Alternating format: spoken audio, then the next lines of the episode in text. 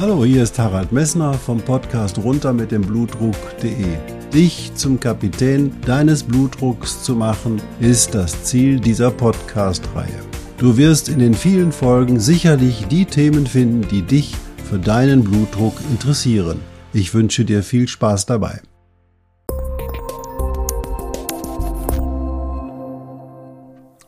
Hallo, hier ist wieder Harald Messner vom Podcast runter mit dem Blutdruck.de. Schön, dass du eingeschaltet hast. Ja, heute ist das Thema ein ganz anderes. Heute gehen wir nicht in die Badewanne oder heute gehen wir nicht in die Sauna, sondern ich möchte mit dir einige Fakten zur, ja, in die Mediziner das therapieresistenten Hypertonie äh, besprechen. Ich wünsche dir viel Spaß dabei.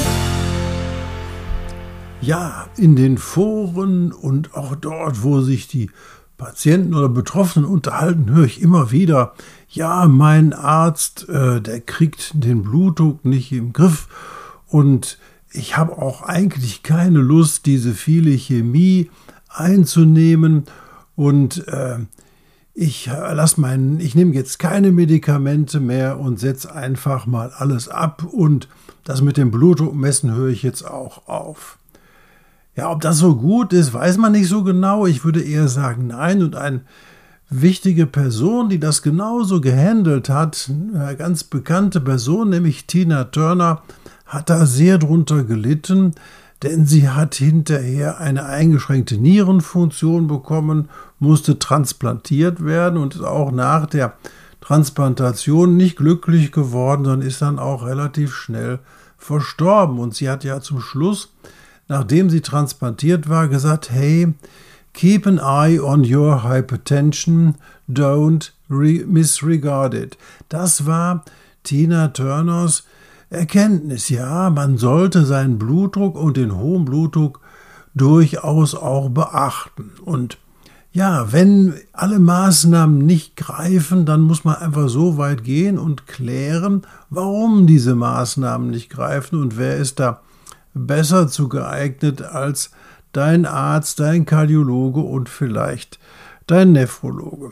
Ich will aber das mal ein bisschen eingrenzen, dieses Thema, und da schauen wir erstmal, wie häufig überhaupt so eine therapieresistente Hypertonie in der Literatur und auch so im täglichen Erfahrungsbereich ist.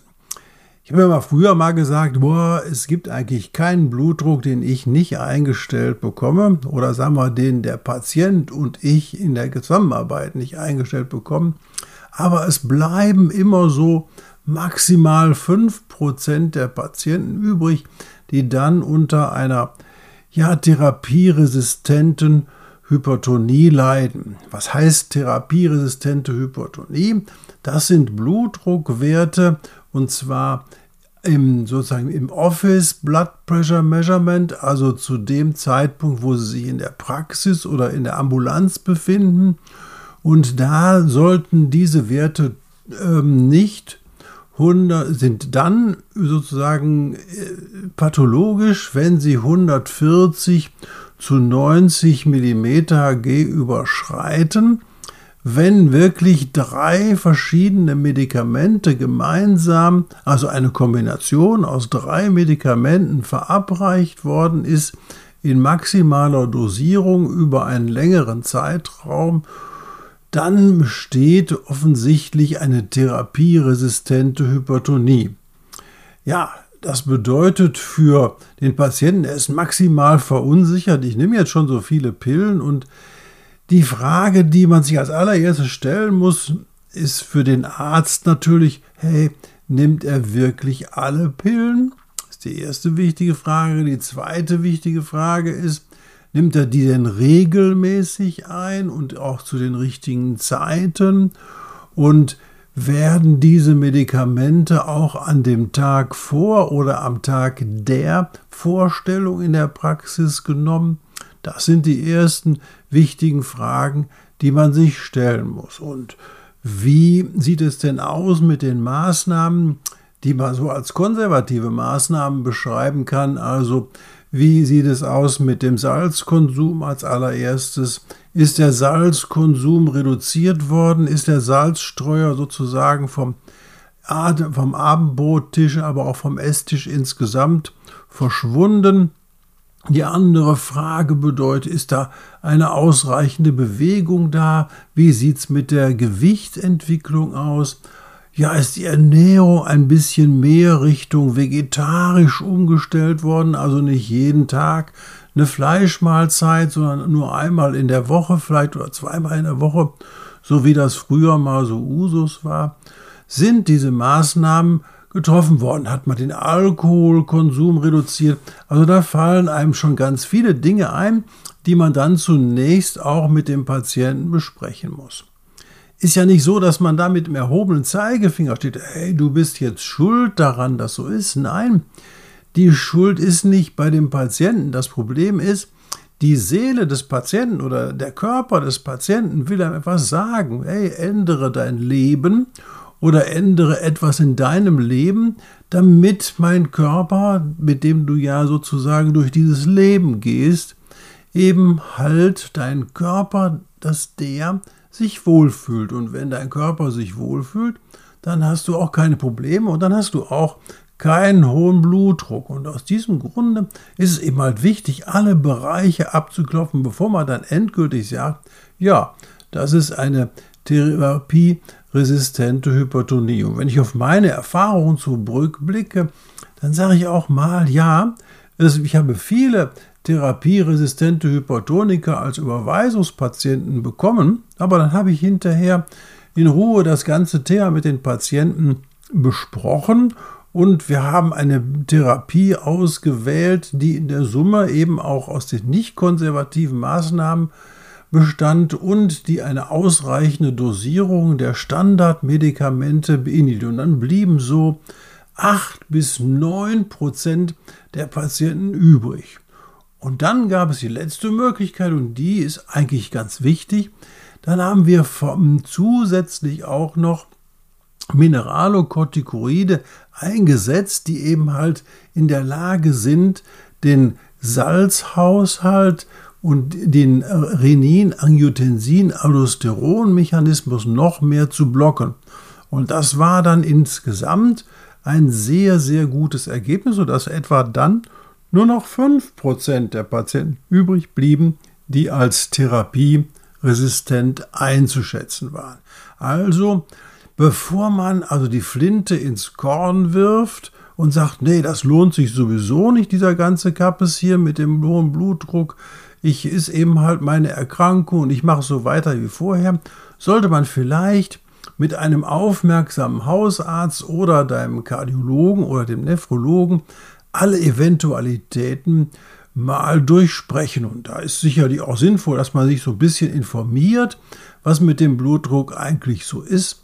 Und ich empfehle jedem, entweder sich ein Buch zu kaufen oder vielleicht hier diese 140 Folgen meiner Podcast-Reihe runter mit dem Blutdruck.de mal ganz in Ruhe anzuhören. Da gibt es eine ganze Menge Tipps und auch Erkenntnisse, die dir eben halt zeigen können, ja, das kann ich vielleicht in meiner Blutdruckregulation noch verändern.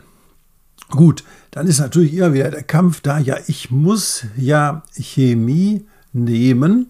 Ja, du darfst in dieser Situation Chemie sehen, leben. Ich habe noch in der früheren Zeit, als ich anfing zu behandeln, gab es nur wenige Antihypertensiva und die hatten auch, sage ich mal, einen Haufen Nebenwirkungen und das ist jetzt schon wesentlich, wesentlich besser, als das früher der Fall war.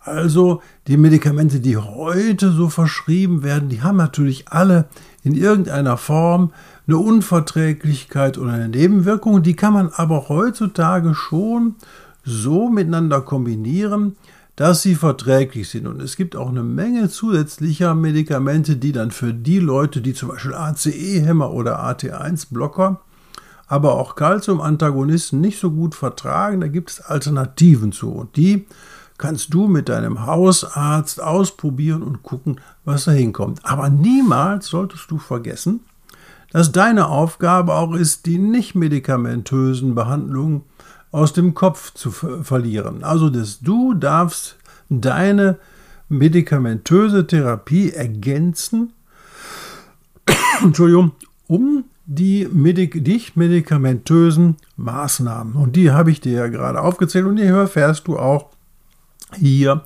in den Podcast. Das ist also ganz, ganz wichtig erforderlich. Und mal ganz ehrlich, der Arzt ist nicht verantwortlich für deinen hohen Blutdruck und niemand anders, sondern der Einzige, der dafür verantwortlich bist, ist, bist du. Und das ist ja auch dein Ziel. Du willst einfach einen normalen Blutdruck haben und willst eben halt keine Nebenwirkungen eines hohen Blutdrucks wie Schlaganfall oder ähnliches haben. Und aus diesem Grund ist es dein Interesse, diesen Blutdruck sozusagen in eine vernünftige Form zu bringen. Und zu der vernünftigen Form will ich noch eins sagen. Bitte, es gibt wirklich nur die Ruheblutdruckmessung, die in der Lage ist, deinen Blutdruck wirklich richtig zu bestimmen und deinen Blutdruck, der auch als Therapiewert da ist, zu definieren. Naja, und wie der Ruheblutdruck definiert ist oder gemessen wird, habe ich dir gesagt. Ich will es aber wiederholen, weil es ganz wichtig ist. Also, der morgendliche Blutdruck auf der Bettkante, wenn du aufwachst, zu Hause gemessen. Drei Messungen hintereinander im Abstand von eine bis drei Minuten und du gehst her und schreibst dir den niedrigsten Wert, den du gemessen hast, auf. Und das machst du an fünf aufeinanderfolgenden Tagen und dann nutzt du meine Seite und trägst jeweils die niedrigen Werte der letzten fünf Tage rein und dann ermittelst du den Mittelwert. Und dieser Mittelwert ist der beste Blutdruck, den man als Therapierichtlinie benutzen kann. Also es geht nicht darum, den Blutdruck zu messen, wenn du gerade rumgelaufen bist oder dich über jemanden ärgerst oder der Nachbar dir gerade sozusagen seine Äpfel ähm, auf dein Grundstück geworfen hat. Das sind alles Dinge, die deinen Blutdruck negativ beeinflussen und die nicht deinen richtigen Therapieblutdruck reflektieren. Also Dein Blutdruck sollte in Ruhe und richtig gemessen werden. Und dann auch gleich wieder, bitte nimm ein Oberarm-Messgerät oder ein Handgelenksmessgerät und mach es nach der von mir beschriebenen Methode, nämlich fünf Minuten ruhig sitzen bleiben, dann den, der Oberarmkaff sollte in der Mitte des Oberarms sein und nicht am Ellenbogen und du solltest gerade sitzen, Füße sollten auf der Erde sein und aufrecht sitzen und du solltest dich an der Stuhllehne zurücklehnen können. Und es sollte der Raum warm sein und nicht kalt, denn wenn du in dem Raum frierst und es ist kalt, dann ziehen sich die Hautgefäße zusammen und dein Blutdruck steigt. So einfach ist das. Und das Gleiche gilt natürlich auch für die Handgelenksmessungen. Bei der Handgelenksmessung immer wieder ich wiederhole es nochmal, die ist genauso valide wie die andere Blutdruckmessung am Oberarm. Man muss sie nur richtig machen. Das Gerät muss zweifelsfrei auf der Herzhöhe sein. Und auf der Herzhöhe ist das Gerät vor allen Dingen dann, wenn du zum Beispiel das Gerät, was du am Handgelenk befestigst, am rechten Handgelenk befestigst und dann deinen Mittelfinger unter das Schlüsselbein auf der Gegenseite setzt. Und dann siehst du, dass das Handgelenksmessgerät genau auf der Herzhöhe ist. Und wenn das genau auf der Herzhöhe ist, dann hältst du den Arm so, startest das Messgerät und wartest, bis die Messung zu Ende ist. Und wenn die Messung zu Ende ist, kannst du das, deinen Finger aus dem Grube unter dem Schlüsselbein wegnehmen und gucken, was bei der Messung herausgekommen ist.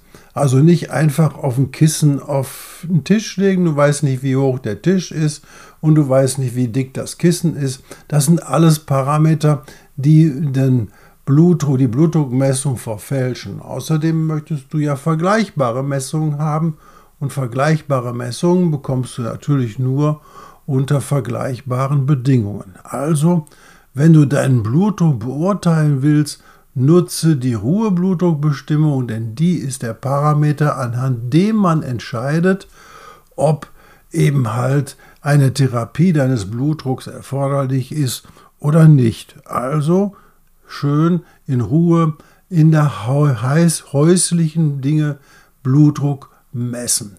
Hier ist der Fehler, den du machen kannst, ein technischer. Da solltest du das nochmal genau anhören, was ich da beschrieben habe. Aber ein Fehler wie, oh, jetzt kommt ein Arzt dazu, also was man so als Weißkittelhypertonie empfinden kann oder entwickeln kann, der Fehler ist ausgeschaltet. Und es gibt natürlich auch Blutdruckwerte, wo der Arzt in der Praxis ganz normale Blutdruckwerte misst und du zu Hause aber dann hohe Blutdruckwerte misst. Und das ist dann so eine maskierte Hypertonie und die kann der Arzt gar nicht diagnostizieren, aber die kannst du zu Hause diagnostizieren. Auch die maskierte Hypertonie ist nicht ganz so selten. Man findet, der Arzt findet sie, aber dann, wenn er zum Beispiel hergeht oh, und macht einen Ultraschall des Herzens oder ein EKG und dann sieht er, boah, da ist ja eine Herzvergrößerung da. Und wenn da eine Herzvergrößerung da ist, dann ist das meistens eine Anpassung des Herzens auf einen zu hohen Blutdruck, den er in der Praxis nicht messen konnte, weil du so eine maskierte Hypertonie hattest oder hast. Also deine häusliche Blutdruckmessung ist entscheidend und das morgens einfach natürlich immer der höchste Blutdruck, wenn du wach wirst und dich auf die Bettkante setzt. Ja, diesmal ein bisschen länger geworden als 10 Minuten, aber ganz wichtig, geh her bevor du deinen Blutdruck als resistente Hypertonie bezeichnest, guck, schau mit deinem Arzt erstmal, was man genau machen kann. Und wir haben heute so ein großes Angebot an therapeutischen Optionen, das sind die nicht medikamentösen und die medikamentösen Therapien, die deinen Blutdruck bedeutsam senken können. Und noch ein Wort zu der Intervention von Seiten eines Heilpraktikers oder mit Selen oder irgendwelchen anderen Stoffen, die nicht gerade in der kassenärztlichen Versorgung angewandt werden. Ja, es gibt Möglichkeiten, damit auch den Blutdruck zu senken und du darfst probieren, ob diese Medikamente, das sind auch Medikamente, die du zuführst, keine Verhaltensänderungen, auch diese Medikamente deinen Blutdruck senken können. Und wenn du zum Beispiel dann eine Therapie bei deinem Hausarzt beginnst und fängst dann an, noch zusätzliche andere Medikamente zu nehmen, die eben halt aus dem nicht verschreibungspflichtigen Bereich kommen, dann kann man einfach mal sehen, wie sich dein Blutdruck dann entwickelt. Und vielleicht kann man dann das eine oder andere Blutdruckmedikament auch absetzen. Aber das ist, kannst du alleine entscheiden und wenn es Dinge sind, wo die eventuell mit anderen Erkrankungen zusammen eine ungünstige Prognose geben, empfehle ich dir, bevor du solche anderen Pharmaka aus dem äh, nicht verschreibungspflichtigen Bereich nimmst, dass du das mit deinem Hausarzt kurz besprichst, ob es da eine Nebenwirkung für dich gibt, die einfach nicht tolerabel ist. Denn es gibt einen Haufen Dinge, die offensichtlich auch Nebenwirkungen machen können. Ja, ich denke zum Beispiel einmal sehr kaliumhaltige äh, Medikamente, die eben halt bei Patienten mit eingeschränkter Nierenfunktion, zum Beispiel ruckzuck, das Kalium auf schwindelnde Höhe treiben können. Und das ist nicht gut für deine Pumpe. Also jetzt nochmal in Zusammenfassung. Therapieresistente Hypertonie ist sehr, sehr selten und es gibt heute therapeutische Möglichkeiten, die auch im konservativen Bereich, nicht medikamentösen Bereich liegen, um deinen Blutdruck gut zu beeinflussen. Ich wünsche dir viel Spaß, einen tollen Tag und einen guten Blutdruck. Bis bald.